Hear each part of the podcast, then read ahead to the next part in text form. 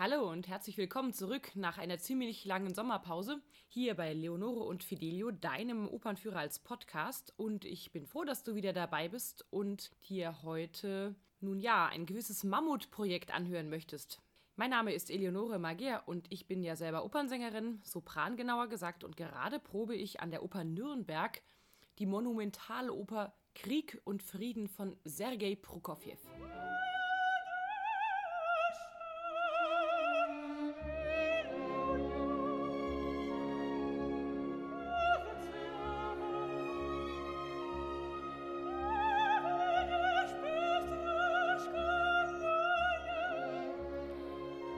Diesmal kann ich dir leider keine Originalmusik einspielen, weil die Musik von Prokofjew noch bis 2023 unter Copyright-Schutz steht. Aber ich kann dir jetzt schon empfehlen, zum Beispiel am 30. September ab 18 Uhr bei Bayern Klassik im Radio reinzuhören. Den Link zu dieser Live-Radiosendung setze ich ihr dann auch hier unter die Episode. Krieg und Frieden, Weinaimir. Hat man ja vielleicht schon mal gehört. Das ist doch dieser Roman, äh, warte mal, von Pushkin, Dostoevsky, ha, nein, reingelegt von Lev Tolstoi. Und der Schmachtfetzen hat tatsächlich im russischen Original mehr als 1000 Seiten. Bevor du jetzt aber Angst bekommst und denkst, oh Gott, hat Prokofjew hier vielleicht so eine Art russische Alternative zu Wagners Ring des Nibelungen geschrieben? Nein, dem ist nicht so. Prokofjew hat die 1000 Romanseiten doch auf recht erträgliche drei und ein bisschen Stunden eingedampft. Das geht hier einfach um die Kunst des Weglassens in seinen 13 Bildern. Prokofjew hat seine Oper im Jahr 1943 geschrieben, mitten auch im Eindruck des Zweiten Weltkriegs.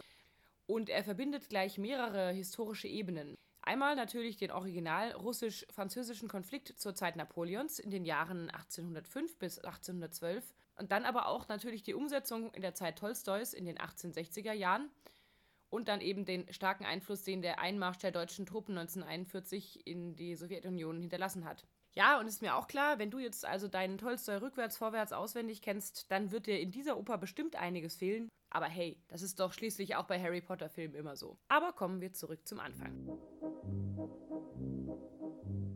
Das erste Bild.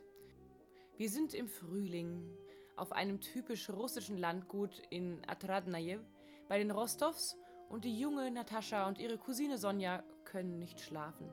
Der 31-jährige Fürst Andrei Balkonski, der schon verwitwet ist und heimlich unter dem Fenster lauscht, ist fasziniert von der Jugendfrische der Mädels, obwohl er selber nicht mehr ans Leben glaubt.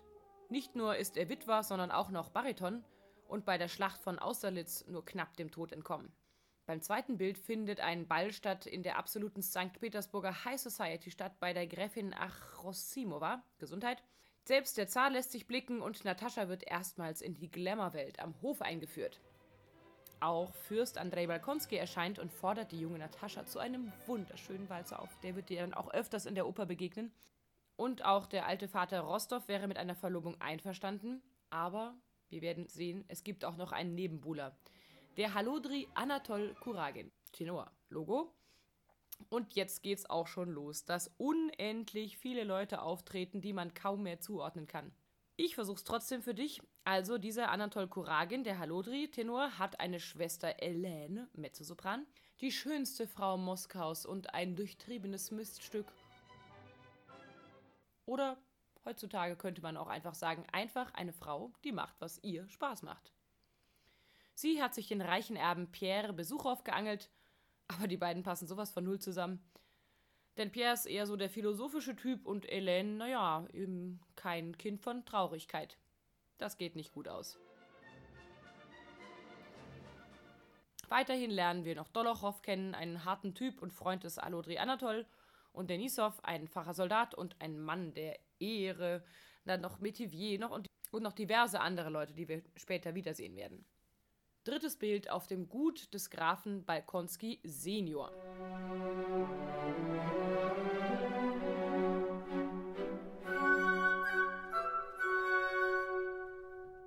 Fürst Andrei will tatsächlich die junge Natascha heiraten, aber der alte Fürst findet das voll daneben.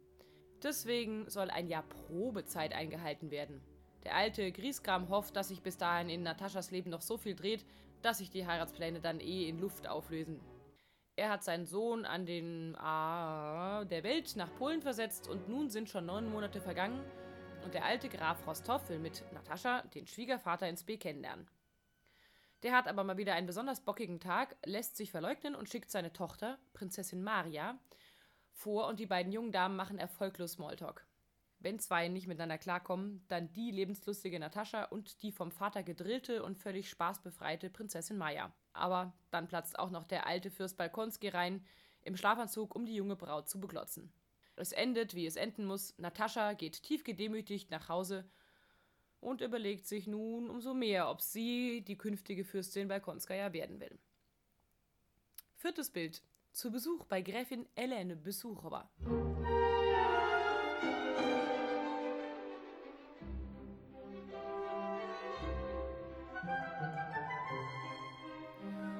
Nicht ganz so hochklassig, aber mindestens ebenso hochpreisig geht's bei den Partys von der schönen Ellen zu.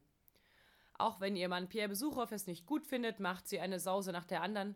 Und diesmal ist ihr Plan, ihrem Bruder Anatol Kuragin ein Tête-à-Tête mit Natascha zu besorgen. Anatol steckt hier der völlig verwirrten Natascha einen Brief zu, dass er sie entführen und dann heiraten wolle. Natascha, ach, ist das schön, wenn man so jung und naiv ist ist im siebten Himmel und ignoriert die Warnungen ihrer Cousine Sonja, dass sie Anatol doch gerade mal erst dreimal gesehen hätte und packt heimlich ihre Sachen. Fünftes Bild. Bei Anatol Kuragin. Die beiden Männer Anatol und Dolochow überlegen im Suff, wahrscheinlich schon ein paar Wodkaflaschen hinter sich, wie sie am geschicktesten Natascha entführen können. Denn Heiraten kann Anatol sie sowieso nicht mehr, weil er bereits ein anderes Mädchen am Fronturlaub in Polen ähnlich verführt und geschwängert hatte und daher heiraten musste. Der Kutscher wird eingeweiht und nachts schreiten sie zur Tat. Dolochows Bedenken wischt Anatol weg, denn bei ihm reagiert offensichtlich eine völlig andere Körperregion schon über seinen Verstand.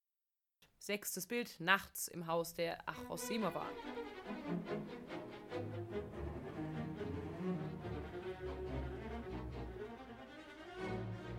Die Cousine Sonja, die bisher erfolglos flirtet, petzt die Fluchtpläne Nataschas und alles fliegt auf. Natascha ist am Boden zerstört, blöderweise hat sie aber schon ein Selfie mit Kuragin an Fürst Andrei Balkonski geschickt und die Verlobung gelöst. Die alte Hausherrin Achrosimova lässt sie ordentlich rundlaufen, von wegen, naja, Schande und mit solchen französischen Sitten hier im Haus bordellmäßig umzugehen und holt auch noch den Grafen Pierre dazu, Besuchow Graf Pierre verspricht dann auch, seinen Schwager aus Moskau zu jagen und bietet eine heldentenorale Brust für Natascha zum Ausweinen. Dabei wird ihm klar, dass er mehr als brüderlich-väterliche Gefühle für sie hat, aber er kann immerhin verhindern, dass sich Natascha vergiftet. Siebtes Bild. Der Haussegen hängt daraufhin sehr schief bei Pierre und seiner Frau Hélène, nachdem er ihren Bruder rausgeschmissen hat. Er hat keine Lust mehr auf Party und Glamour und will aufs Land ziehen, als ihm sein Freund Denisov mitteilt, dass Krieg ist.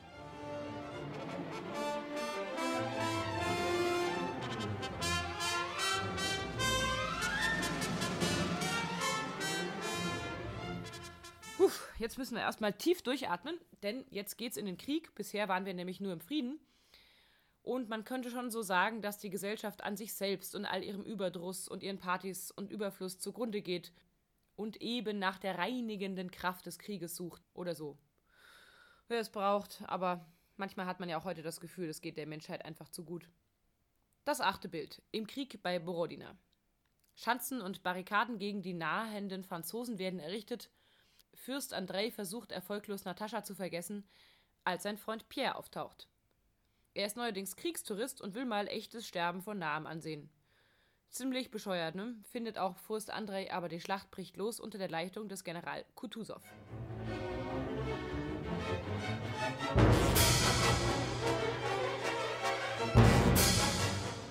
Neuntes Bild. Kaiser Napoleon beobachtet die Schlacht, die nicht nach seinem Geschmack läuft, und kriegt mal eben eine Kanonenkugel weg, die vor seinen Füßen nicht explodiert ist. Zehntes Bild. Eine heikle Entscheidung steht an. Moskau opfern für einen langfristigen Sieg oder halten, um dann doch eventuell die gesamte letzte Armee zu opfern? General Kutusow macht es sich nicht leicht, entscheidet dann aber, Moskau preiszugeben und singt daher eine Arie ans Volk. Elftes Bild. Moskau brennt.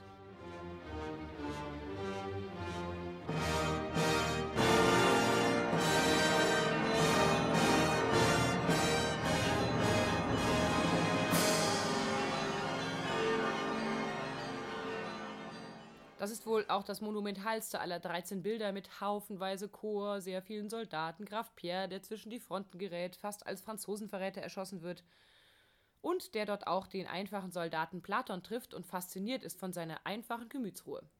Napoleon tritt auch nochmal auf und tobt, dass der Mut des russischen Volkes seine Pläne durchkreuzt hat. Zwölftes Bild in einer Lazaretthütte.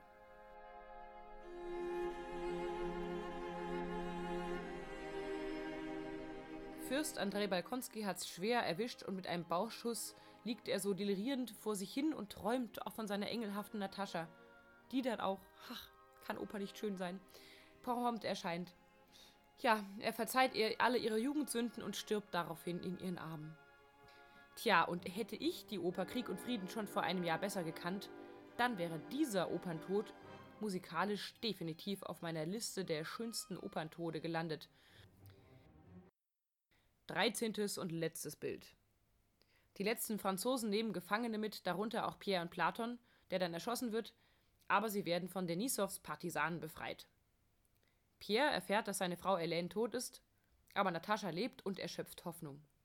Und, kann ich dir schon verraten, im Originalroman bei Tolstoi erfüllt sich das auch.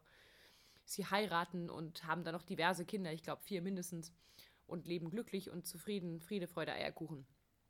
Aber das sehen wir in der Oper nicht mehr, sondern der General Kutusow feiert mit dem russischen Volk den grandiosen Sieg über die Franzosen für das Vaterland.